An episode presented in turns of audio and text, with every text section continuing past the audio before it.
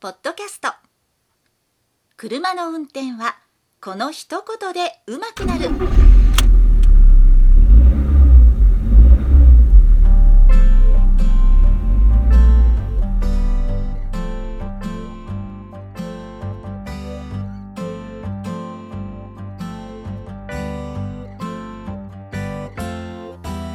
この番組は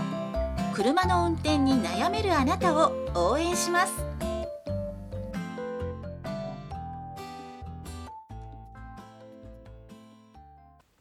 こんばんは、佐々木隆二です。今日も再生していただきありがとうございます。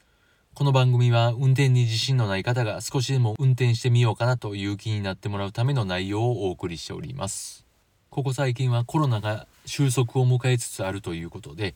マスクの着用も個人の自由というふうになってきております。しかしながら職場ではやはりマスク着用の指示が解けない職場も多いと思います。私のところもそうですしプライベートの場面でもやっぱり花粉症の人も多いんでしょうしそうでなかったとしてもなかなかマスクが取りづらい状況になってるのかなというふうに思います。特に私のようなコンプレックスの強い人間は、まあ、いろんなところにコンプレックスがあります。もちろん顔にもコンプレックスがあるんですけどマスクをしてないとなんか気恥ずかしい感じがします。なので外で食事をする時なんかはマスクを取りますよね。そんな時ってなんとなく恥ずかしい。昔は感じなかったんですけどちょっと服を1枚2枚脱いだようなちょっと恥ずかしさがあるような気がしますけども。なので自由化とはいえなんとなくマスクは今の時点ではしていきたいなというふうになんか思ってしまいます。そんな方も一定数いるのではないかというふうに思いました。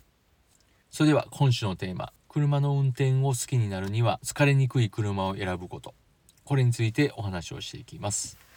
人によって車の運転が好きな人もいれば嫌いな人もいますけどももし自分が運転担当まあその家族なり仲間内なりで運転担当するということであれば是非疲れにくい車を選んだ方がいいということになります。で疲れやすい車というのは何かと言いますと一つ言えるのが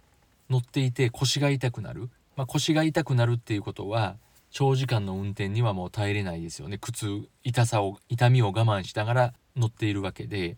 でこれはいろんな要素があると思います。自分の体格にそのシートが合うかどうかっていうのもありますけども分かりやすいので言うとシートに座った時にあまりにも沈み込むような沈み込むような車っていうのは腰が痛くなる可能性が高いです。であと体にシートが合ってなくて腰の後ろに隙間ができるできやすい車っていうのはやっぱり腰痛の原因になりますからその辺りをしっかりチェックできるといいかなと思います。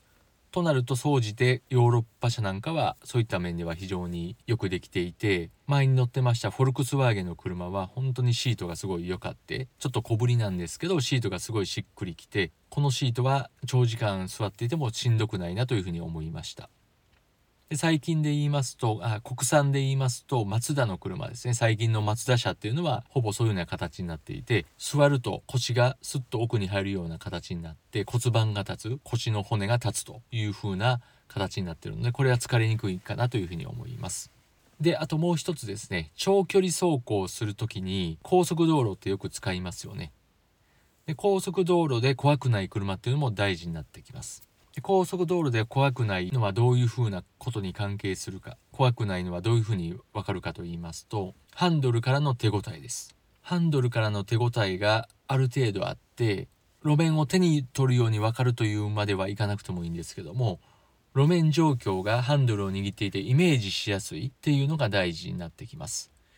そこがやっぱり最近の車特に日本の車はハンドルをすごい軽くするということ。軽いハンドルというのに注力しているのか最近乗った車もう最新型の某軽自動車なんですけどもすごいよくできてるんですけどもハンドルを回した瞬間にあこれはダメだなというふうに思いました。それはハンドルの真ん中の位置中立の位置ですね。直進の位置とそこから少しハンドルを回していった時の車が曲がり出すところが全然わからなかったんですね。手応えをなくしてるわけです。でこれはもう自分の毎回にするのはまあありえないなと思いましたしもしその車で高速道路に走ったと言ったとしたら非常に怖い思いをすると思います。速度が出れば出るほどハンドルの感覚がありませんから路面の感覚がわからないですから怖い気がしますし怖いのを我慢して運転していれば当然それは疲れますよね。なのでそういった車っていうのは高速を走らないという人であればまだ大丈夫なんでしょうけども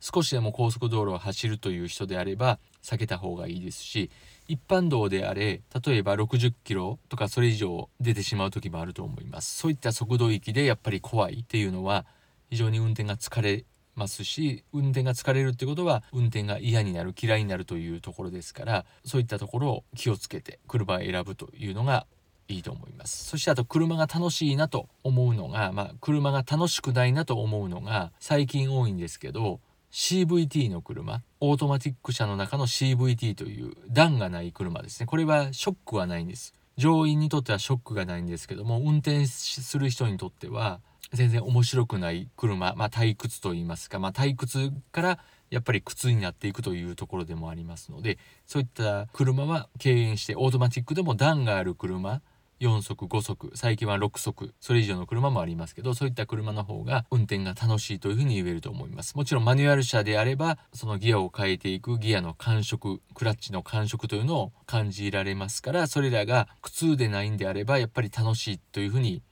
なっていくと思います。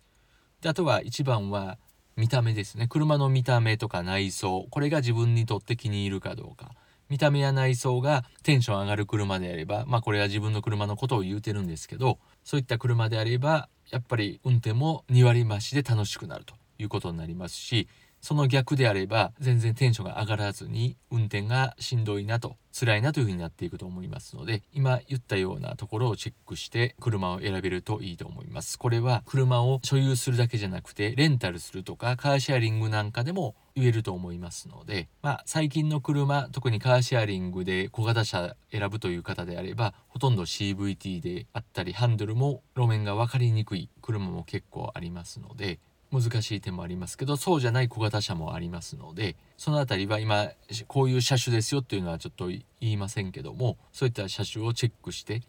選んでいくと運転が楽しいなというふうに思いますし苦痛度が減っていくと思いますので是非そういった車を選んでください。ということで今回のお話をまとめますと車の運転が嫌にならない嫌になりにくい車というのはまずはシートが自分に合っている、まあ、腰が痛くならないこととあとは路面からの状況が分かりやすい。路面の情報が分かりやすい。そしてミッションはなるべく段付きのもの。CVT を避ける。そして見た目とか内装が上がるもの。そういった車を選ぶと私のように体力が衰えたとしてもすごい車の運転はずっとできるというふうになると思います。ということで最後まで聞いていただきありがとうございました。本日の番組はいかがでしたか？この番組ではあなたからのご意見ご感想ご質問をお待ちしております。メールアドレスは rysasa.gmail.com ry の y はワイシャツの y それではまた次回をお楽しみに。